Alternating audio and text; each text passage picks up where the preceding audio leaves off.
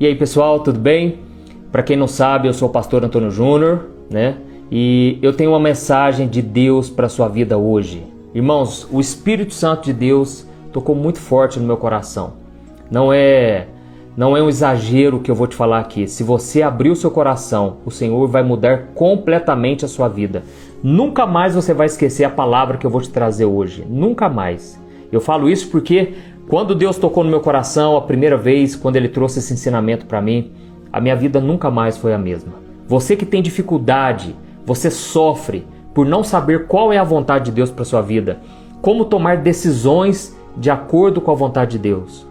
Você que não sabe se você está agradando a Deus ou não ao tomar aquela decisão, ao entrar em um relacionamento, ao assumir um, um compromisso entrar no, numa empresa nova, começar a trabalhar num emprego diferente, você não sabe se aquela é ou não a vontade de Deus. Ou então você que tem que eh, você pretende fazer uma faculdade, você não sabe qual curso escolher, qual o Senhor deseja para sua vida. Meu irmão, se você entender tudo que eu te passar aqui hoje, a sua vida vai ser vitoriosa. Você nunca mais vai tomar decisão errada. É lógico, nós podemos falhar, nós, é, nós erramos, né, irmãos? Mas a chance de acerto, irmãos, vai ser tremendamente maior a partir de hoje. Amém? Glória a Deus. E para isso eu quero ler uma passagem que está lá no Salmo 25. Preste muita atenção a tudo que eu vou te dizer a partir de agora. Salmo 25 é um salmo escrito por Davi, do versículo 12 ao versículo 15. Olha o que Davi disse: Quem é o homem que teme o Senhor? Ele o instruirá no caminho que deve seguir viverá em prosperidade e os seus descendentes herdarão a terra. O Senhor confia os seus segredos aos que o temem e os leva a conhecer a sua aliança. Os meus olhos estão sempre voltados para o Senhor, pois só Ele tira os meus pés da armadilha. Amém? Irmãos, esse salmo é precioso, mas principalmente essas, esses versículos que eu li para você. Aqui ele está dizendo o seguinte: Quem é o homem que teme o Senhor? Ele o instruirá no caminho que deve seguir. Eu creio que a partir de hoje você vai receber a instrução do Senhor. Você vai aprender a ouvir a voz de Deus de uma maneira que você nunca ouviu até hoje. E você vai perceber que às vezes Deus já está falando com você e você não estava percebendo. Deus já estava te dando a resposta que você tem orado e pedido e você não estava prestando atenção. E aqui ele termina dizendo no versículo 15 Davi dizendo: Os meus olhos estão sempre voltados para o Senhor, pois só Ele tira os meus pés da armadilha. Meus irmãos, se nós pudéssemos enxergar o mundo espiritual à nossa volta, nós enxergaríamos muitas armadilhas no caminho. É como se fosse um campo minado. Irmãos, a gente não tem ideia de quantas armadilhas o diabo preparou para nós hoje, amanhã e enquanto estivermos aqui na terra. O diabo ele é especialista em criar aquelas armadilhas tentadoras, sedutoras, aquelas que você pensa assim, não tem como dar errado. Eu tenho que entrar nessa, nessa porta. Eu estou orando há tanto tempo e de repente surgiu na minha frente uma porta que eu não tenho dúvidas, é de Deus. E aí, meus irmãos, o fato de você não orar, o fato de você não consultar a Deus, você cai numa armadilha sem perceber. Irmãos, eu não tenho medo de dizer, eu não estou errado em dizer que a grande maioria dos cristãos, eles hoje estão presos em armadilhas que eles caíram sem perceber. Você pode reparar, talvez na sua própria vida. Você hoje vive em situações embaraçosas, a sua vida muitas vezes está bagunçada, você às vezes está num relacionamento que às vezes não era de Deus, você convive com pessoas que às vezes só te empurram para baixo você tomou decisões lá atrás ou tem tomado decisões que hoje estão te atrapalhando. Talvez você está preso num vício do pecado e você não consegue se libertar. Por quê? Você caiu na armadilha. A Bíblia diz no Salmo 91 que o Senhor nos livra do laço do passarinheiro. O laço do passarinheiro, irmãos, é a armadilha para pegar o passarinho. O passarinho vai lá achando que é uma coisa boa, quando vê ele já está preso naquele laço. Meus irmãos, o nosso Deus, é um Deus de livramentos. É um Deus que livra como nenhum outro nesta vida. Irmãos, Deus ele nos livra de todas as armadilhas, desde que nós tenhamos o temor do Senhor. Irmãos, temor do Senhor não é ter medo de Deus, não tem nada a ver com isso. Temor ao Senhor é você entender que Deus sabe de todas as coisas, que Ele é Senhor sobre a sua vida, Ele conhece o seu futuro e por isso você tem medo de tomar decisões erradas. E você vai lá e você confia em Deus. A Bíblia diz que o temor do Senhor nos livra de cair em armadilhas. E aqui Davi disse: Quem é o homem que teme o Senhor? Ele o instruirá no caminho que deve seguir. Glória a Deus. Irmãos, se Deus nos instruir, sabe para onde que Deus vai nos conduzir? A um caminho de prosperidade.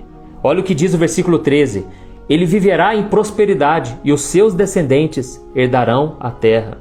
Olha o versículo 14: O Senhor confia os seus segredos aos que o temem e os leva a conhecer a sua aliança.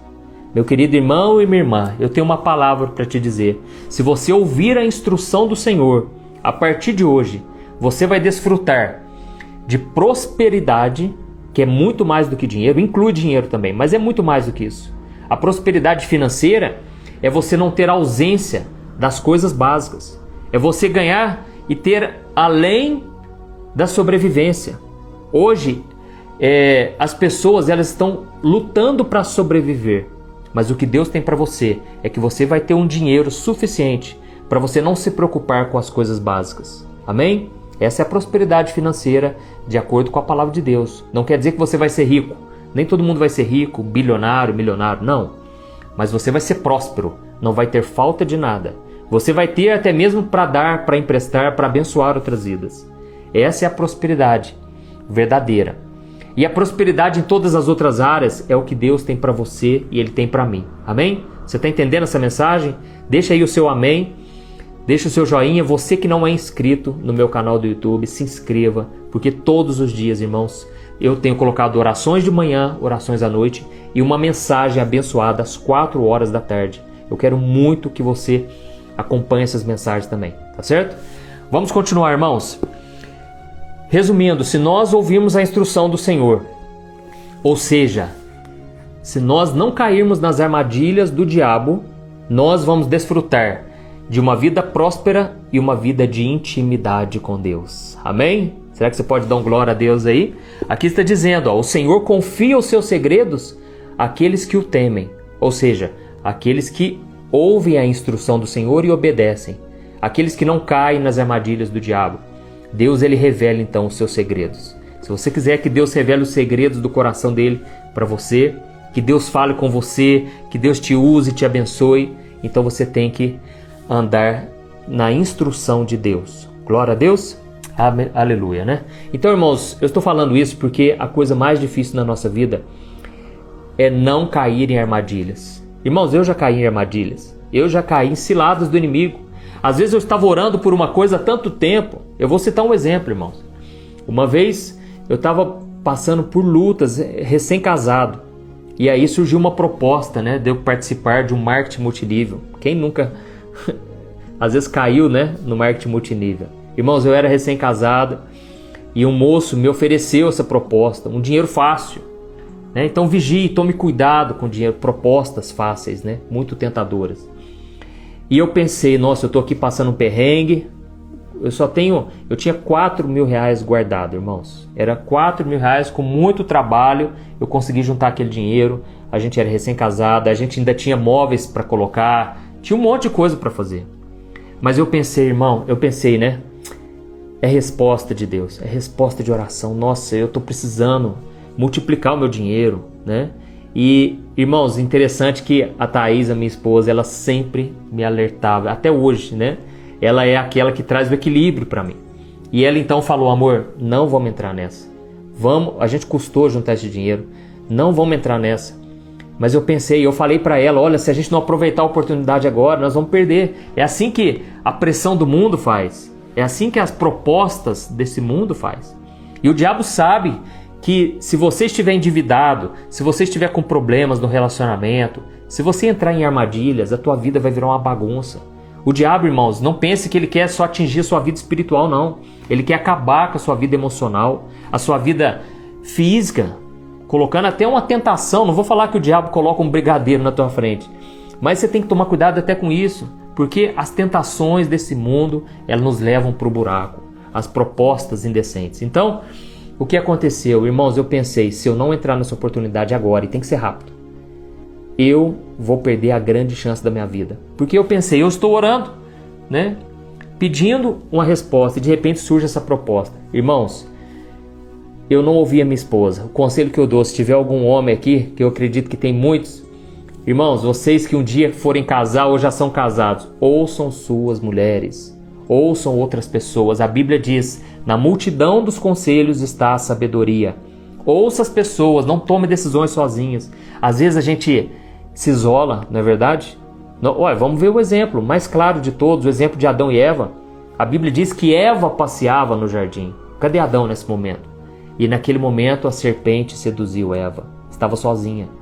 E quando Adão chegou, ela já tinha caído na armadilha. E ela então fez Adão cair, porque o poder, irmãos, eu vou falar uma coisa, talvez muita gente não concorde, mas o poder está na mão das mulheres. Tá certo? Você concordando ou não, eu preciso te dizer isso. O poder está na mão das mulheres. A Bíblia diz: a mulher sábia, ela edifica a sua casa, mas a tola, com as próprias mãos, a derruba, a destrói. Você que é mulher aí, você tem uma grande responsabilidade. Eu sei que a responsabilidade não é só da mulher, mas a mulher ela tem o poder de jogar o homem lá no chão, de acabar com a vida do homem. A mulher ela tem o poder de levar o homem para o buraco. Eu conheci uma pessoa, irmãos, conhecia a palavra de Deus, mas se envolveu com mulheres, se envolveu com seus prazeres carnais. Irmãos, esse homem perdeu uma grande quantidade de dinheiro, absurda, em tão pouco tempo, acabou com o casamento. Irmãos, vocês não sabem vocês mulheres não sabem o poder que vocês têm. Então orem a Deus, peçam para vocês serem boca de Deus. Nós vemos vários exemplos de mulheres da Bíblia que foram uma bênção, mas outras acabaram com a vida dos seus filhos, dos seus maridos. Nós vemos o exemplo da mãe né, de Esaú e Jacó. Aquela mulher falou para para Jacó, olha, fuja, sai, sai fora daqui, leva essa bênção com você, ela seduziu, ela fez o filho dela cometer o pecado ali, enganando o seu próprio irmão. Nós vemos vários exemplos, né? Mas o que eu quero continuar essa mensagem é te dizer o seguinte: irmãos, naquele momento eu tomei a decisão errada, até que eu recebi a notícia pouco tempo depois de que o governo tinha papado o dinheiro e fechado aquela empresa. Tomei um prejuízo, irmãos. Foi uma luta para reconstruir.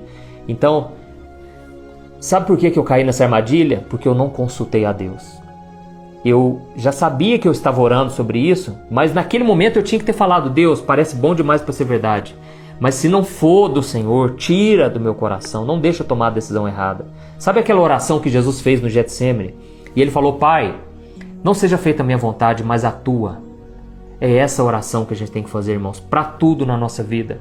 Porque Davi ele disse aqui, ó: "Os meus olhos estão sempre voltados para o Senhor, pois só ele tira os meus pés da armadilha."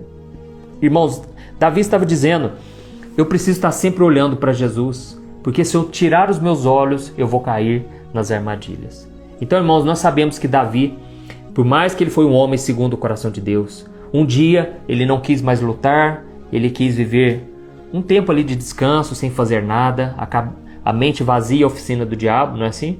E ele então cobiçou uma mulher tomando banho, achou muito bonita, mandou trazê-la. Resumindo, mandou matar o marido daquela mulher. Ele armou o esquema para matar o marido dela, se deitou com ela. Ele achou que nada poderia acontecer com ele, mas Deus já sabia de tudo. E aí Deus fez o profeta Natan chegar na, na frente de Davi e ele abriu o jogo com ele. Ele falou: Olha, Deus viu o que você fez. Você tomou a mulher que não era sua e naquele momento, irmãos, Davi pagou um alto preço. Davi, ele sofreu absurdamente, não só ele, mas toda a sua família sofreu as consequências. Por quê? Porque ele caiu em armadilha. Então nós vemos vários exemplos, irmãos, de pessoas caindo em armadilhas. Mas no caso de Davi, a Bíblia diz que ele se arrependeu profundamente. Depois você lê o Salmo 51. E ele chorou amargamente e ele mudou de vida. Então, ele voltou a ter o seu coração totalmente voltado para o Senhor. Mas quando você cai em armadilha, e como eu disse, é a coisa mais difícil da nossa vida é não cair em armadilhas. Quando você cai em armadilha, sabe o que acontece? o seu coração já não é mais totalmente de Deus. Às vezes você entra num negócio que é uma benção, você vai ganhar 10 vezes mais do que você ganhava. Só que se você não consultar a Deus, se não for de Deus para você, você não vai, você vai parar de ir na igreja, você vai perder a vontade de orar, você só vai pensar em dinheiro, aquilo vai desestabilizar suas emoções, a sua família, vai mudar tudo, irmãos. Então, não entre nessas armadilhas, tá bom? Nós vemos o exemplo de Saul. Saul era o rei de Israel, ele veio antes de Davi, né? Ele era o rei antes de Davi. Só que Davi, ele começou a prosperar, porque Davi, ele tinha o seu coração totalmente voltado para Deus. E quando Davi voltava das batalhas, as mulheres cantavam, né? Faziam uma canção, até mesmo usadas pelo diabo, aquelas mulheres. E elas diziam: Davi matou 10 mil, Saul matou só 10, só, Saul matou só mil. Então, naquele momento a Bíblia diz que Saul ficou com ciúmes de Davi. Olha a armadilha, irmãos. Olha a armadilha. Pessoas à nossa volta podem ser usadas por Satanás para nos fazer cair em armadilhas. Naquele momento, Saul ele ficou com inveja de Davi, passou a odiar Davi, sendo que o próprio Saul colocou Davi como o chefe do exército de Israel. Então, ele não precisava se preocupar com Davi porque Saul estava acima dele. E quem era o ungido? Era Saul. Tanto é que depois disso Saul tentou contra Davi, tentou matar Davi de todas as formas. E ele prensava Davi contra a parede, lançava flecha, mas Deus estava com Davi, porque Davi estava no centro da vontade de Deus. Irmãos, deixa eu te dizer, o lugar mais seguro, mais protegido que você pode estar é no centro da vontade de Deus. Ou seja, você não está desviando nem para a esquerda nem para a direita. Você está exatamente onde Deus quer que você esteja, da maneira que você deveria estar. Amém? Então Davi foi protegido, porque quando você está no centro da vontade de Deus, nada do que acontece com você foge da permissão de Deus. Nada do que acontece com você é, sai dos planos de Deus. Tudo tem um propósito. Amém? E aí o que aconteceu? Um dia Saul estava à procura de Davi e Davi escondeu na caverna. E Davi então ele viu Saul entrando na caverna, Saul foi fazer a necessidade, né? Foi fazer o um number two. E aí Saul estava ali. E os soldados de Davi falaram baixinho: Davi, quem sabe não é agora que Deus preparou o momento para você matar Saul, porque Deus já ungiu você como rei. Deus falou que um dia você vai ser rei de Israel. Davi, agora. Irmãos, olha a armadilha do diabo usando pessoas bem intencionadas. E aqueles homens disseram: Davi, mata Saul agora, porque Deus vai te dar o trono. Mas Davi, irmãos, era um homem que estava sempre com os olhos voltados para o Senhor, como diz aqui no Salmo 25. E aí Davi falou assim, sabe o que, que ele falou? Você conhece essa passagem? Ai de mim se eu tocar no ungido do Senhor. Glória a Deus. Davi falou, irmãos, eu sei que se Deus me chamou para ser rei um dia, ele vai me colocar no trono, eu não tenho que fazer nada. Eu não vou fazer isso porque esse homem é um ungido de Deus e não há ninguém que toque no ungido de Deus e saia ileso. Era assim que acontecia no Antigo Testamento. Irmãos, naquele momento Saul saiu da caverna e Davi então ele, pegou, ele tinha cortado um pedaço do, do cinto dele, né? Ali e ele mostrou, tá vendo aqui Saul? Ó, olha aqui, ó. Eu poderia ter te matado, mas eu tenho temor do Senhor. Então você aí se arrependa, pare de fazer isso que você está fazendo contra mim, porque senão você vai estar brigando contra o próprio Deus, porque eu estou com o Senhor. Amém? Irmãos, olha que exemplo magnífico de Davi. Davi ele não caiu na armadilha. Ele poderia ter sido mais uma presa do diabo, mas não foi. E qual foi o resultado? No tempo de Deus, Deus mesmo cuidou dos inimigos de Davi. Deus mesmo permitiu que Saul fosse morto, o seu filho fosse morto, e aí então o trono caiu de mão beijada, caiu assim, ó, prontinho para Davi. Mas eu costumo dizer o seguinte: o diabo ele dá de mão beijada, entendeu? Mas Deus ele só dá depois de ter a sua fé provada. Amém? Eu vou repetir. O diabo ele te dá tudo de mão beijada, mas Deus só dá depois de ter a sua fé provada. Glória a Deus. Será que você pode dar um aleluia, um glória a Deus aí? Eu creio, o Espírito Santo está movendo. Presta atenção aonde eu vou te conduzir nessa história, hein? Eu vou te mostrar exatamente como fazer escolhas de acordo com a vontade de Deus. Amém? Então, irmãos, Davi, ele não tirava os olhos do Senhor, por isso ele era tão próspero. Presta atenção, Davi era próspero e tinha intimidade com Deus. Exatamente o que ele falou aqui, que aquele que teme o Senhor viverá em prosperidade e o Senhor vai lhe revelar os seus segredos. Amém? Irmãos, mas existem alguns homens na Bíblia que não conseguiram manter até o fim. O exemplo deles, muito clássico, é o exemplo de Sansão. Sansão era um homem forte, um homem ungido pelo Senhor, um homem que foi feito um voto desde quando ele nasceu para ser um homem totalmente dedicado ao Senhor. Mas Sansão, ele tinha uma fraqueza. E todos nós temos fraquezas, irmãos. Nós não podemos ser hipócritas, não podemos eh, mostrar uma imagem que não somos. Todos nós temos fraqueza. Eu não sei qual é a sua, mas é, a grande e maior fraqueza né, da maioria das pessoas hoje é a fraqueza sexual, é a tentação sexual. E Sansão, ele tinha essa fraqueza. Sansão, ele era um homem muito forte e Deus usava ele poderosamente, um homem cheio do Espírito Santo de Deus. Mas a Bíblia diz que o seu coração, ele pendia para o pecado. E ele então se deitava, ele não conseguia, mas ele se deitava com prostitutas. Irmãos, essa era a fraqueza dele. E o que nós temos que fazer com as nossas fraquezas? Nós precisamos entregar nas mãos de Deus. Sabe por que Deus colocou esse espinho na tua carne? Sabe por que você luta contra aquele pecado? Você morre de vergonha de alguém descobrir? E você está sempre lutando contra aqueles pensamentos intrusos que vêm na sua mente? Irmãos, isso tudo Deus permite para que você viva na dependência do Senhor. Amém?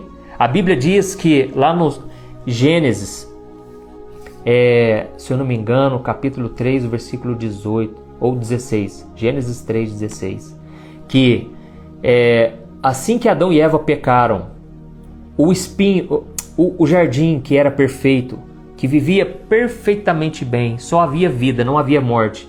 De repente, assim que o pecado entrou, começou a produzir espinhos, a produzir abrolhos. Irmãos, isso tudo se refere à nossa vida hoje. Irmãos, nós já nascemos com a maldade do pecado dentro de nós. A raiz do pecado já está em nós e por isso nós todos nós temos um espinho na carne. Aquilo que a gente luta contra aquilo dia após dia e parece que a gente nunca se vê liberto daquilo. Irmãos, todos nós temos essa fraqueza. O apóstolo Paulo sofreu porque ele tinha uma fraqueza na carne e uma, um espinho na carne. E a Bíblia diz que ele orou três vezes e Deus não tirou aquele espinho. Sabe, mas sabe o que Deus falou para o apóstolo Paulo? Ele disse: Paulo, eu não tirei esse espinho porque é na sua fraqueza que o meu poder se aperfeiçoa. A minha graça te é suficiente. Irmãos, a gente não sabe qual era a fraqueza dele. Eu não sei qual é a sua, mas eu não quero saber, eu não preciso saber. Deus, ele permitiu que esse espinho estivesse na sua vida, para que você dependesse do Senhor. E a Bíblia diz que quando Jesus veio a essa terra, ele veio para morrer pelos seus pecados. E o que foi que eles colocaram na cabeça de Jesus? Responde para mim, irmãos. O que foi que eles colocaram na cabeça de Jesus? Eles colocaram uma, uma coroa de espinhos, não é isso? Aqueles homens não sabiam, mas Jesus já estava carregando o espinho na sua carne. Ele já estava carregando ali aquilo que hoje te aflige, que rouba a sua paz, que você luta após dia, dia após dia. Jesus já carregou ali na cruz. E você vai vencer agora esse espinho na carne quando você se submeter à vontade do Senhor, quando você olhar para Jesus, quando você clamar por Ele no dia da tentação. Amém? É isso aí. Colocar uma coroa de espinhos no Senhor. Então, irmãos, Sansão, ele caiu em armadilhas. O que aconteceu? Ele ferrou com a vida dele. Irmãos, ele tinha um ministério lindo, maravilhoso. Quantas pessoas hoje começam na caminhada com Deus aquela alegria, aquela presença de Deus, vai em toda vigília que tem, em todos os cultos. A pessoa, ela transmite, ela transborda a presença de Deus. Mas é, de repente ela cai numa armadilha, ela cai em outra. É como se fosse uma bateria do celular. Tá lá 100%. A pessoa tá, tá iluminando o mundo com a presença de Jesus. De repente, caiu numa tentação. De repente, guardou mágoa de alguém. De repente, caiu naquela outra armadilha e vai baixando a, a bateria, né? 90%, 80%, 70%. Irmãos, a Bíblia diz que o filho de Davi, chamado Salomão, Ele era um homem que vivia 100% com Deus. O homem que amava a Deus. Teve um dia, irmãos, que Deus perguntou para ele: Salomão, eu, eu tenho tanto prazer na sua vida, eu amo você. É, e a Bíblia diz que realmente Deus deu Salomão a Davi, que foi resultado do pecado com aquela mulher, com Batseba, mas Deus deu Salomão porque Deus amou Davi. E Deus automaticamente amava Salomão. E um dia ele virou para Salomão e ele fez a pergunta que todos, todos nós gostaríamos de ouvir de Deus. E ele perguntou: Salomão, o que você quer que eu faça para você? Pode me pedir o que você quiser. E Salomão, ele era um homem tão de Deus. Isso mesmo, e Salomão, ele era um homem tão de Deus que ele falou: Deus, o Senhor me deu um reino, eu estou reinando aqui no lugar do meu pai Davi. E eu não quero, Senhor, que o Senhor me dê dinheiro, não. Eu quero que o Senhor me dê sabedoria, porque é uma multidão tão grande que está debaixo do meu governo que eu não tenho condições de governar tanta gente assim. Irmãos, a Bíblia diz que naquele momento o coração de Deus se alegrou. E Deus falou: Salomão, como você não me pediu dinheiro, como você não me pediu a morte dos teus inimigos, porque eu não tenho prazer em matar pessoas, como você não me pediu a derrota dos outros povos, você não me pediu nada dessas coisas. Eu, a partir de hoje, eu vou te dar sabedoria, pode ficar tranquilo. Você vai ser o homem mais sábio que já existiu em toda a terra. Mas eu vou te dar também muita riqueza, muita prosperidade. Eu vou te dar todas as outras coisas que você nem pediu. Tamanho, irmãos, foi o amor, o agrado de Deus pela vida dele. Irmãos, só que a Bíblia diz que esse coração que estava 100%, a bateria completamente carregada, de repente aconteceu algo na vida de Salomão. E eu quero ler para você lá no livro de 1 Reis. Presta muita atenção, irmãos. Olha o que aconteceu. 1 Reis. Deixa eu abrir aqui, gente. É... Gente, você onde está 1 Reis? Vamos lá. Achei. Irmãos, olha o que diz, ó. 1 Reis, capítulo 11. Eu vou ler do versículo 1 ao versículo 4. Presta muita atenção. O rei Salomão amou muitas mulheres estrangeiras, além da filha do faraó eram mulheres moabitas, amonitas, edomitas, sidônias e hititas. Elas eram das nações a respeito das quais o Senhor tinha dito aos israelitas: Vocês não poderão tomar mulheres dentre essas nações, porque elas os farão desviar-se para seguir os seus deuses. No entanto, Salomão apegou-se amorosamente a elas. Casou com setecentas princesas e trezentas concubinas, e as suas mulheres o levaram a desviar-se. À medida que Salomão foi envelhecendo, suas mulheres o induziram a voltar-se para outros deuses, e o seu coração já não era totalmente dedicado ao Senhor, o seu Deus, como fora o seu coração, como fora o coração do seu pai Davi. Amém? Olha aqui, irmãos, aqui diz que Salomão ele se deitou com muitas mulheres, né? A gente até assusta, né? Casou com 700 princesas e 300 concubinas. Irmãos, mil mulheres na vida desse homem. Eu fico imaginando, né? Mil sogras na vida dele. tô brincando, viu, gente? Tô brincando. Eu amo a minha sogra. Não sei porque as pessoas fazem gracinha, brincadeira com sogra, porque eu amo a minha sogra, né? E, mas eu tô brincando, brincadeiras à parte aqui, irmãos. Esse homem se envolveu com mil mulheres de outros povos que, que adoravam outros deuses. E aí hoje, né, você vai aconselhar pessoas e você fala, olha, aquela pessoa é de Deus. Ah, eu não sei, ah, eu não sei, é uma pessoa que vai na igreja. Ah, é de outra religião, mas é uma pessoa tão boa. E aí você pergunta, mas ela ora, ela busca Deus junto com você? Ah, não, ah, ainda não, mas eu vou orar por ela, né? E aí a pessoa se envolve com aquela pessoa. E aí vai passando ano após ano, vai ficando mais difícil. Irmãos, eu, eu, eu conversei uma vez com uma senhora. A senhora me chamou no canto e ela disse assim: Pastor, eu preciso te falar uma coisa. Quando eu era adolescente, os meus pais eram missionários e meus pais sempre me aconselharam a buscar uma pessoa de Deus. Mas, pastor, sabe o que aconteceu? Eu conheci um menino e eu gostava muito dele. Só que ele era espírita e ele não concordava, ele não concordava com, com a minha religião, mas ele, assim, ele, ele respeitava. E eu sempre orava, pastor, pedindo para que Deus mudasse o coração dele. Pastor, hoje eu estou casada, já faz muitos anos. Ele nunca foi na igreja comigo. E o que é pior, pastor, ele nunca deixou eu ir na igreja. No começo era mil maravilhas, nos primeiros dias é uma beleza, mas depois ele começou a me ameaçar, falava que não gostava, não queria saber de nenhum evangélico na casa dele. Pastor, hoje eu sofro com a escolha que eu tomei lá atrás. Irmãos, é muito sério, as armadilhas do diabo estão em todo lugar. E às vezes vem através de uma pessoa linda, uma pessoa muito gente boa, mas que não serve ao Senhor. E foi o que aconteceu. É mais fácil o ímpio nos contaminar, porque o ímpio ele está cegado nas suas crenças, nas, nas suas convicções. É muito mais fácil levar a gente para o mundo, irmãos, porque não é todo mundo que quer a luz. A Bíblia diz: os homens amaram mais as trevas do que a luz, porque as suas obras são más. Então, é mais fácil uma pessoa te desviar do que você converter ela. Porque quem converte é o Espírito Santo, é no tempo de Deus, você não pode forçar. Agora, a pessoa com as estratégias do diabo, e o diabo conhece tudo sobre o ser humano, ele consegue muitas vezes levar muito crente para o buraco, muito filho de Deus para a perdição, para longe dos caminhos do Senhor. E é interessante que aqui diz que Salomão, ele já não era totalmente dedicado ao Senhor. Ou seja, o coração dele já não era mais voltado para o Senhor, como era o coração do seu pai Davi. Ou seja, é aquele crente que continua indo na igreja, Continua sendo abençoado por Deus, porque Deus derrama chuva sobre os bons, sobre os maus, a graça de Deus. Só que o coração da pessoa já não está totalmente com o Senhor. Oh, meus irmãos, a consequência é muito grave. Como foi com Sansão, ele perdeu a sua visão, os filisteus furaram os olhos dele, ele perdeu a sua visão. Assim também hoje, muitos cristãos estão cegos espiritualmente, já não enxergam mais a bondade do Senhor, já não enxergam mais os planos que Deus tem para ela, estão totalmente perdidas nesse mundo.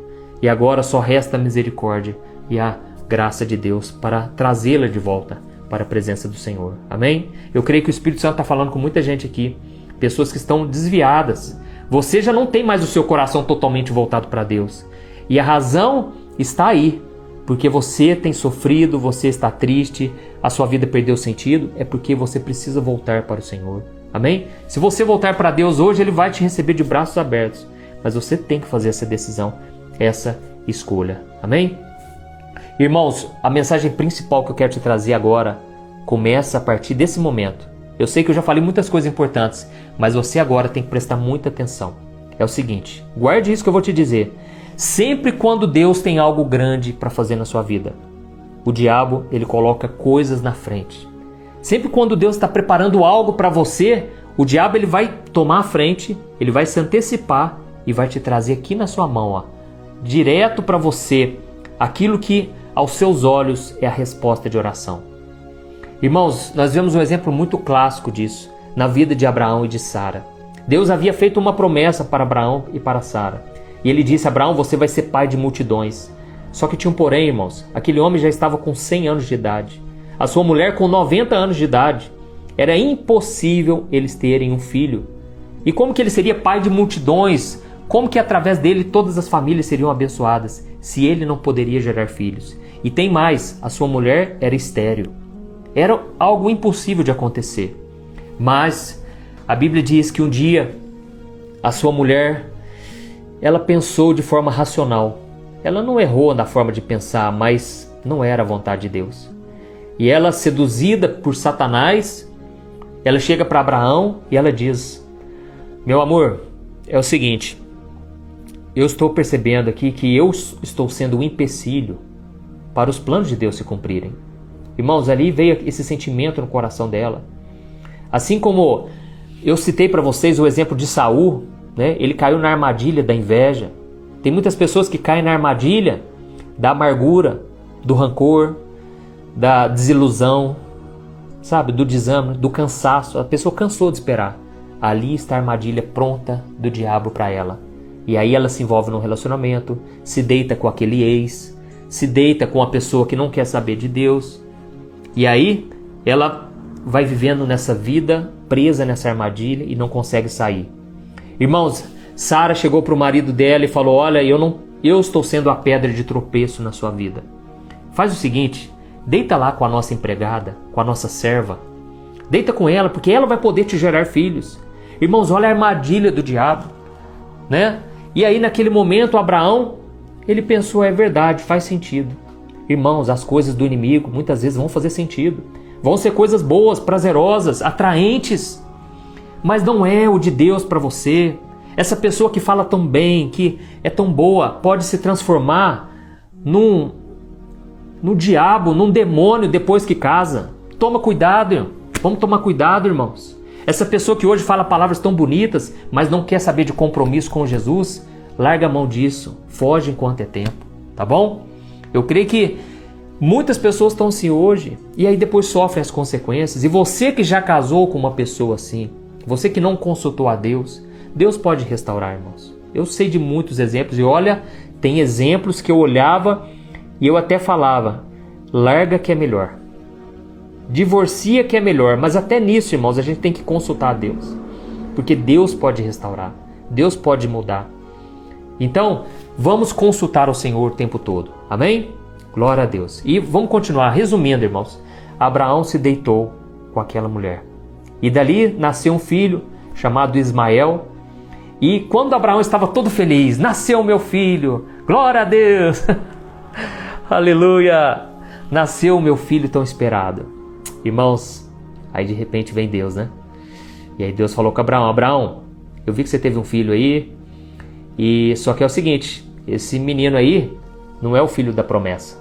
O filho da promessa é outro, é aquele que eu te prometi. Não esse que o inimigo te seduziu, te iludiu. Não é esse. Eu vou abençoar ele também, viu? Pode ficar tranquilo, ele é, ele é seu descendente. Eu vou abençoar esse menino. E tanto é que Deus abençoou ele. Só que o filho da promessa ainda não chegou e você pecou por causa disso. Irmãos, a consequência disso é que hoje os descendentes daquele menino, eles são inimigos do povo de Israel. São os árabes, são aquele povo, né, os muçulmanos, que tem rixa com os israelenses, com os israelitas. Então, olha a consequência de uma simples atitude, você pode impactar as gerações futuras. Deixa eu te dizer uma coisa que eu sempre tenho no meu coração. Eu preciso pensar nas próximas gerações. Você também precisa pensar. Se você hoje não servir a Deus, Sabe o que vai acontecer? Talvez os seus filhos não vão servir. Talvez os seus netos nem vão ouvir falar de Jesus. Mas você hoje pode quebrar essa maldição. Hoje você pode quebrar esse ciclo de pecado na tua família. Hoje você pode quebrar esses vícios, essa essa sabe essa essa vida sem Deus, você pode ser aquela que vai romper com as trevas na tua casa, na tua família. Você pode ser uma bênção. E aí toda a tua casa vai começar a vir para os caminhos de Deus, porque elas vão ver o teu exemplo, a tua santidade, a tua vida com Deus. É isso que você tem que pensar, tem que cristão também pense, irmãos, porque se a gente não pensar nisso, a gente acha que a nossa decisão impacta só a nossa vida e não é. Nós estamos impactando vidas o tempo todo, seja para o bem ou seja para o mal. E aí depois que Abraão se arrependeu, e aí então chegou o filho da promessa. Só que tem um porém, irmãos. Olha a consequência do pecado. Aquela mulher que teve o filho, sabe o que aconteceu? Ela começou a jogar na cara de Sara. E ela começou a falar: "Eu sou a dona da promessa. Abraão se deitou comigo. Eu é que gerei o filho da promessa." E começou a dar tanta briga, irmãos. Começou a briga de família ali, né? Quando a gente olha no Antigo Testamento, é, homens que tinham várias mulheres, era cultura da época, por causa da dureza do coração de Deus. Deus, Deus permitia, mas Deus nunca aprovou isso. E sempre dava problema, irmãos, sempre dava problema. Então essa mulher começou a ficar com ciúmes de Sara, porque Deus falou que Sara era a mulher escolhida para gerar Isaac, o filho da promessa. E a Bíblia então diz que Deus falou para Abraão: Abraão, eu sei que você ficou feliz com o teu filho, mas agora você vai ter que despedir dele. Esse filho não vai poder conviver com vocês. Começou a virar briga, irmãos. Então, a Bíblia diz que Abraão, com o coração pesaroso, com o coração muito abalado, muito triste, ele teve que fazer tchau para o seu filho. Irmãos, olha que ponto que chegou, né? Às vezes a pessoa ela comete um pecado lá atrás e hoje colhe as consequências. Você que hoje tem um filho, uma filha que veio de outro casamento, outro relacionamento, demonstre todo o amor do mundo. Mas você tem que ter essa consciência que aquele pecado seu gerou hoje esse filho. Né? É uma bênção, glória a Deus por isso. Dê o melhor que você pode para o seu filho, para a sua filha. Mas entenda que se você não vigiar, outros pecados graves podem ser cometidos e vão atrapalhar totalmente a, a tua vida e a tua geração. Então tenha o temor de Deus. Amém? E aí o que aconteceu, irmãos? É, Abraão sofreu as consequências, né? E voltando aqui para o Salmo 25, só para encerrar, já vou encerrar agora, viu, irmãos? Aqui diz, né, que o homem que teme ao Senhor, Deus o instruirá. E é aí que vem o ponto da mensagem que eu quero te trazer. Deus instruirá no caminho que deve seguir. E talvez você está aí pensando, né? Mas, pastor, você falou muito sobre ter o temor de Deus, viver na obediência, na dependência de Deus. Mas como que eu posso saber se Deus está me instruindo ou não? Guarde isso que eu vou te dizer. Deus sinais. Se você está buscando a Deus, se você está orando, Deus ele vai te dar sinais. Ele vai usar pessoas, ele vai usar sinais de que algo não está bem. Parece que você olha ao seu redor, tá tudo perfeito. Você olha assim, nossa, não tem como dar errado. Eu estou olhando aqui, não tem como dar errado. Mas eu já fiz os cálculos, eu já fiz a conta, eu já observei a vida da pessoa.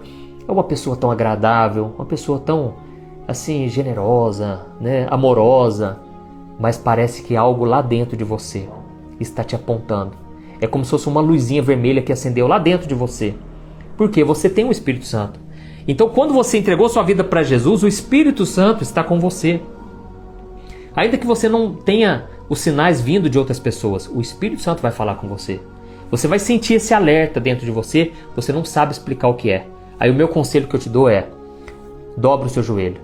Tá, ainda tá meio incomodado, tá ainda naquele ponto que ainda não devia estar? Vai orar e Deus vai te mostrar claramente. Deus vai, ele vai tornar as coisas mais claras. É isso que você tem que orar, Deus. Me mostra o que, que tem de errado então, se eu estou tão incomodado assim. Porque Deus, irmãos, não é Deus de confusão. Deus é Deus, Deus é Deus de paz. Amém? Deus é Deus de paz. Uma vez eu namorava uma moça e eu tive que mudar de cidade. Não vou falar muitos detalhes, né? Senão ela vai desconfiar. Mas resumindo, eu estava muito tranquilo, é, achando que tudo estava bem. Mas parece que toda vez que eu orava eu sentia um incômodo. Irmãos, eu não sabia o que era, mas eu sentia um incômodo. E aí eu comecei a orar nesse sentido: Deus, me mostre o que, que tem de errado. Parece que está tudo perfeito, tudo, né? Tudo correto. Irmãos, aquela pessoa já estava me traindo, eu não sabia. Irmãos, o Espírito Santo ele não deixa os seus servos confundidos. Deus não deixa os seus servos serem enganados. Amém? Se você orar, se você dobrar o seu joelho dia após dia, voltar os seus olhos para o Senhor, ele não deixa. Irmãos, foi difícil ouvir a verdade. Foi difícil quando um amigo meu me contou que eu estava sendo traído. Você não imagina a dor que foi. Irmãos, eu ouvi essa notícia, já era umas 6 horas da noite. Eu tinha que participar do culto às sete e meia. Eu ia ministrar o louvor, né? Eu sempre gostei muito de cantar. Eu tinha uma banda de rock quando eu era do mundo. Eu sempre gostei muito de cantar. E quando eu me converti, me colocaram para ministrar louvor. Eu ministrava louvor. Irmãos, só que eu estava com tanta raiva, com tanta sede de vingança. Eu queria envergonhar essa pessoa na frente da igreja. Irmãos, eu queria. Eu, vou, eu não vou nem falar as coisas absurdas que eu pensei em fazer com ela. De tanta raiva. Irmãos, porque veio um ódio, o diabo, ele coloca esse sentimento também, sabe? E me veio uma raiva de querer que ela pagasse por tudo que ela fez porque eu valorizei, eu dei o meu melhor, eu acreditei nela quando ninguém acreditou. Irmãos, e eu fui tomar banho. Eu precisava ir para o culto. E durante o banho, eu comecei a sentir aquela raiva e eu comecei a falar com Deus. E me veio um pensamento: se eu continuar com essa raiva, com esse desejo de vingança no meu coração, eu vou acabar com a minha vida. Porque, irmãos, eu sempre fui muito de oração, mas eu pensava: se eu continuar assim, eu não vou conseguir orar mais. E foi então que eu comecei a orar: Deus, tira essa raiva do meu coração. Pode fazer o teste, você que está aí, se identificando com o que eu estou te falando. Ora nesse sentido para você ver. Deus vai tirar essa raiva. E eu falei: Deus, tira essa raiva do meu coração. Eu não aceito. Eu não aceito viver com essa amargura, com esse sentimento de vingança. Tira isso de mim agora, Deus. E naquele momento, irmãos, o Espírito Santo foi me visitando, foi enchendo meu coração. E eu comecei a estender a mão e eu comecei a abençoar essa moça. Irmãos, veio um amor de Cristo no meu coração inacreditável, irmãos. Quando Jesus fala assim, ó, Orem por aqueles que vos perseguem, abençoe os seus inimigos, abençoe aqueles que falam mal de você. Irmãos, se você tentar fazer isso na carne, você nunca vai conseguir. Mas se você estiver com o Espírito Santo, você consegue, tudo é possível quando o Espírito Santo está com você. Amém? Quando Jesus ele estava para subir aos céus, ele já havia ressuscitado. Ele veio, se apresentou aos discípulos. Ele fez o seguinte: a Bíblia diz que ele soprou o Espírito Santo sobre os discípulos. Soprou sobre os discípulos e ele disse o seguinte: em seguida ele disse assim: E agora eu quero que vocês perdoem como eu perdoei vocês. Amém? Irmãos, essa pessoa que fala assim: Ah, eu não perdoo, não. A pessoa fez, vai pagar. Não é eu que quero desejar o mal, não. Mas eu quero justiça. Só que ela fala com aquele ar assim de com raiva. Irmão, essa pessoa ou ainda não tem o Espírito Santo, ou ela precisa se voltar para Deus, porque ela está caindo na armadilha. Essa de pessoa que ah, e a pessoa tenta mostrar que ela tem os seus direitos, que a pessoa que está errada. Irmãos, o crente ele não fica se justificando. Ele deixa que Deus defende as suas batalhas. A Bíblia diz que quando Jesus era ofendido por alguém, ele era humilhado, zombado, ele não, ele não revidava, mas ele entregava tudo nas mãos de Deus, sabendo que a vingança pertence ao Senhor. Deus é justo, irmãos. Jesus não fazia nada com as próprias mãos. Jesus não procurava se vingar. Amém? Irmãos, naquele momento eu comecei a estender a mão e me viu uma unção tão poderosa. E eu comecei a falar: Eu te abençoo em nome de Jesus. Eu te perdoo por tudo que você fez. Irmãos, eu fui falando palavras no mundo espiritual. Porque uma coisa é você sentir, outra coisa é você falar. É muito mais difícil, mas ao mesmo tempo é muito mais poderoso. Você está liberando no mundo espiritual essas palavras. Irmãos, e o que aconteceu? Meu coração ficou limpo, puro, como se nada tivesse acontecido. Não vou dizer que ah, depois daqueles dias eu não sofri.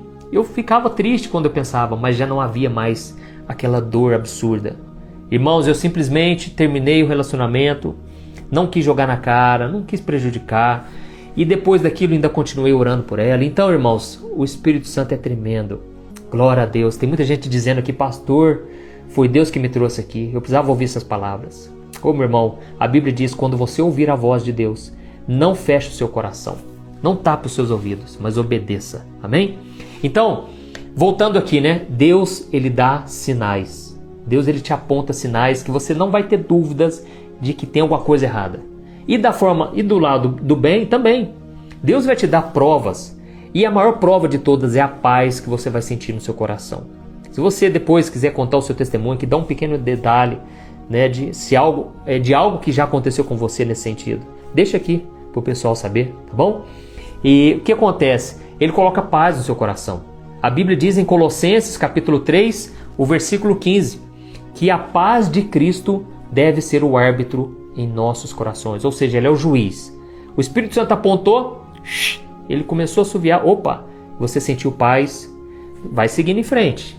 Não tem a, a, a, fórmula exata, eu não posso te dar uma fórmula exata, porque cada pessoa tem um relacionamento íntimo com Deus particular. Mas a paz sempre está presente. Quando eu conheci minha esposa, eu senti uma paz muito grande, eu não sabia o que era, mas Deus já estava apontando ela para mim. Irmãos, quando eu comecei na internet, é, em 2013, foi Deus que falou comigo. Ele falou: Meu filho, as pessoas não querem te ouvir na igreja, cria uma página no Facebook, eu vou começar a te usar na internet e eu vou trazer milhares e milhares de vidas. Irmãos, Deus falou comigo, eu senti uma paz muito grande. Mas quando não é de Deus, você não sente paz. É impressionante. Às vezes você tenta até fugir disso, porque você quer que dê certo. E essa é a grande armadilha. Presta atenção. Às vezes você quer tanto uma coisa, você orou tanto e você já sofreu por tanto tempo, que de repente você quer ter um refrigério. E aí você escolhe aquela oportunidade que surgiu no seu caminho mas sem consultar a Deus. Sendo que atrás dessa oportunidade está aquilo que Deus tem para você. Às vezes, por um pouquinho, você perde a benção, porque você aceita a proposta do inimigo e você rejeita aquilo que Deus tem para você. Deu para entender? A Bíblia diz que é, haviam dois irmãos, Esaú e Jacó, e um dia Esaú ele estava com muita fome, ele voltou da caça, ele estava faminto, e o seu irmão Jacó todo trapaceiro, enganador, foi lá e preparou um prato de lentilhas. E ele falou, quando o irmão chegou: Olha, eu te dou esse prato de lentilhas, Mas em, em troca, eu quero a bênção da primogenitura. Que era a bênção que era passado de pai para filho e que Deus, com essa bênção, Deus abençoava a pessoa em todas as áreas. Irmãos, a Bíblia diz que naquele momento Esaú, ele trocou a bênção do Senhor por um simples prato de lentilha. Irmãos, ele já tinha a presença de Deus com ele, ele tinha tudo. Só que por causa de uma barriga vazia, ele trocou as bênçãos espirituais. E infelizmente a Bíblia diz que depois ele chorou amargamente e não pôde ser feito mais nada. Ele passou a bênção para o seu irmão. Irmãos, deixa eu te dizer uma coisa. Tem pessoas que choram hoje amargamente porque elas trocaram, fizeram coisas erradas lá atrás. Elas tomaram decisões erradas e elas têm raiva delas porque elas pensam: como eu fui tão burro assim, como eu fui tão ignorante. Eu já conhecia Deus, a palavra, e como é que eu tomei aquela decisão? Meus irmãos, todos nós tropeçamos de várias maneiras. É isso que está escrito lá em Tiago, capítulo 3. Todos nós tropeçamos de várias maneiras. Mas o que é mais maravilhoso é que a graça de Deus, ela ela superabunda. Quanto mais pecado, mais graça de Deus. Não estou incentivando ninguém a pecar. Não estou dizendo que você agora tem que se afundar no pecado para que a graça superabunde. Não. Mas Deus é tão bom, irmãos, que quando a gente peca, Ele não pesa a mão. Deus não quer te prejudicar. Jesus não veio para condenar, Ele veio para salvar. Então tudo que Ele quer é te derramar graça, misericórdia, restaurar a sua vida. Amém? Deus pode fazer com que todas as coisas cooperem para o seu bem. Só para resumir, a Bíblia diz lá em Romanos 8, 28, todas, presta atenção, todas as coisas contribuem juntamente para o bem daqueles que amam a Deus e que foram chamados segundo o seu propósito. Por que será que a Bíblia diz juntamente? Irmão, significa que Deus junta todas as peças. Deus junta as coisas que deram errado, as escolhas bestas erradas que você fez. Deus junta as escolhas boas, as coisas certas. Deus, ele junta tudo, irmãos e ele faz cooperar para o seu bem. Não é maravilhoso isso? Deus é maravilhoso, irmãos. Ele faz tudo cooperar para o nosso bem. E agora eu quero fazer uma oração por você. E eu quero pedir que o Espírito Santo te direcione a partir de hoje. Você vai pedir também. E eu vou contar só um exemplo aqui, irmãos. Eu acho esse exemplo maravilhoso. Eu tenho muitos testemunhos, mas esse esse eu vi a mão de Deus assim, ó, escancarada na minha frente. Sabe o que acontece? Eu com a minha esposa, a gente morava numa outra casa. E como eu gravava os vídeos, é, lá na sala de casa, passava muito caminhão, passava muito carro. E era um barulho enorme. Era uma luta, irmãos. Eu tinha que gravar vídeo de madrugada, porque... para ficar com menos barulho. Resumindo, nós tomamos a decisão de que a gente iria alugar outra casa. A gente não estava aguentando mais. E apesar de ser uma casa muito boa, viu? Às vezes a, a dona da casa está me ouvindo aqui. Mas, irmãos, de repente surgiu, a gente estava procurando, surgiu uma casa excepcional do lado da nossa. Era uma casa que tinha piscina. E como eu tenho dois filhos, né, a Lorena e o Daniel, a gente pensou, é uma casa perfeita. Não tem o que tirar nem pôr. Irmãos, condições boas de pagamento, assim, de, de aluguel. É, a moça muito educada. Eu até, se eu não me engano, eu dei os meus livros para ela. Tava tudo encaixado. Irmãos, resumindo, pedimos já para fazer melhorias na casa, né? E o contrato já estava pronto, fizemos várias mudanças na casa, já estava tudo pronto, eu estava numa alegria tremenda. Só que lembra do que eu falei lá no começo da mensagem? Você que não ouviu, você pode voltar lá no início. A minha esposa falou assim: Amor, você reparou que a gente não orou? A gente não orou por causa disso. E se Deus não quiser que a gente alugue essa casa? na hora eu falei para ela assim: Amor, a gente já tá querendo, Deus é um Deus bom, um Deus amoroso, Deus que tem o melhor para os seus filhos. Eu tenho certeza. Não precisa nem orar. Não precisa nem orar, até mesmo porque pensa comigo, como é que nós vamos voltar atrás? Como é que nós vamos voltar atrás com essa decisão? A mulher já fez até o contrato, já deu uma certeza. Eu não gosto de voltar atrás, eu sou homem de palavras, eu não gosto de voltar atrás. Mas a Thaís falou assim: amor, vamos orar, vamos orar, vamos orar. Irmãos, a gente orou naquela noite e fomos dormir. Irmãos, vocês não vão acreditar. Eu acordei de madrugada.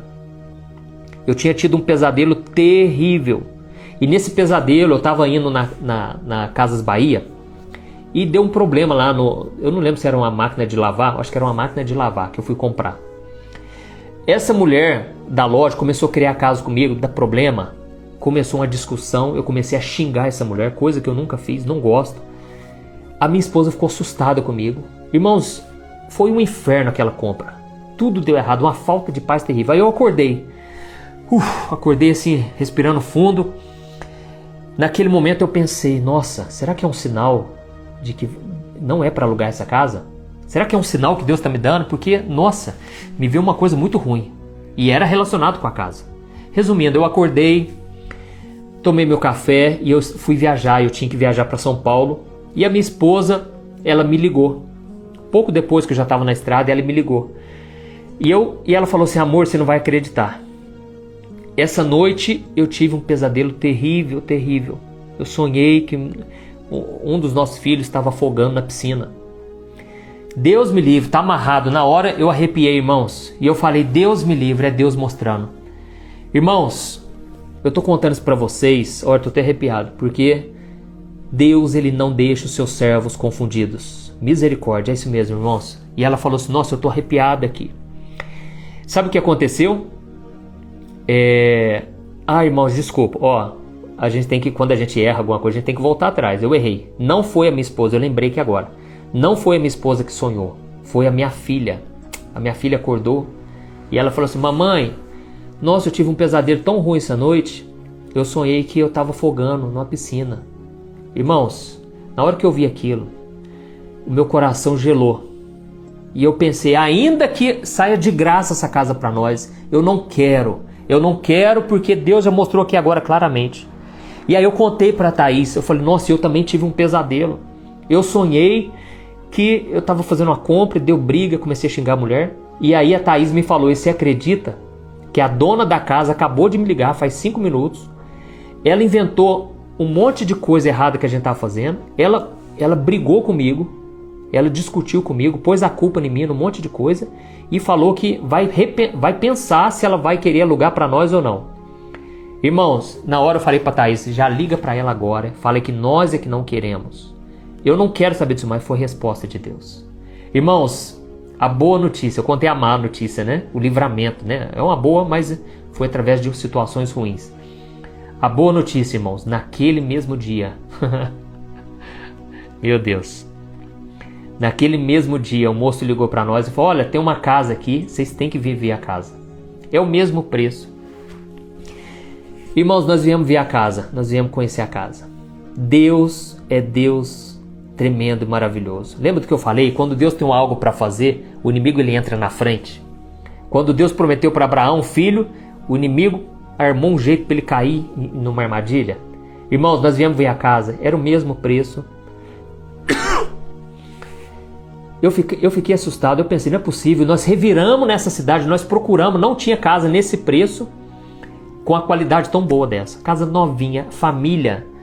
Irmãos, eu amo essa família que alugou para nós, ficamos muito amigos. Uma família do bem, uma essência boa, é, é uma energia boa, né, que as pessoas falam. E a casa abençoada, pessoas que buscam a Deus moravam aqui. É uma casa que tem um espaço muito maior, não tem piscina, mas não precisa de piscina, irmãos, porque eu vou para casa dos meus, dos meus pais, tem piscina. Resumindo, aqui a gente vive em paz e em harmonia. A presença de Deus é tremenda aqui nessa casa. Quantas vezes já tive experiências com Deus aqui? Mas é isso que eu quis dizer para vocês. O inimigo queria nos colocar uma armadilha. Talvez aquela casa, e foi o que nós oramos. Talvez aquela casa vai ser uma bênção. Nós oramos para que quem morasse lá realmente tivesse livramento, bênção de Deus mas para nós não. Então Deus ele conhece o futuro. Amém? Glória a Deus. Eu quero agradecer do fundo do coração vocês que estiveram até aqui e agora nós vamos orar. Esse é um momento muito importante também, tá bom? Você que me acompanhou desde o começo, você que perdeu uma parte, volte lá no começo depois. Eu é, estou colocando no meu canal do YouTube às 4 horas da tarde e eu quero muito que você se inscreva no meu canal, tá bom? Eu tenho colocado mensagens todos os dias, de manhã, de tarde, de noite, porque eu quero te ajudar na caminhada com Deus.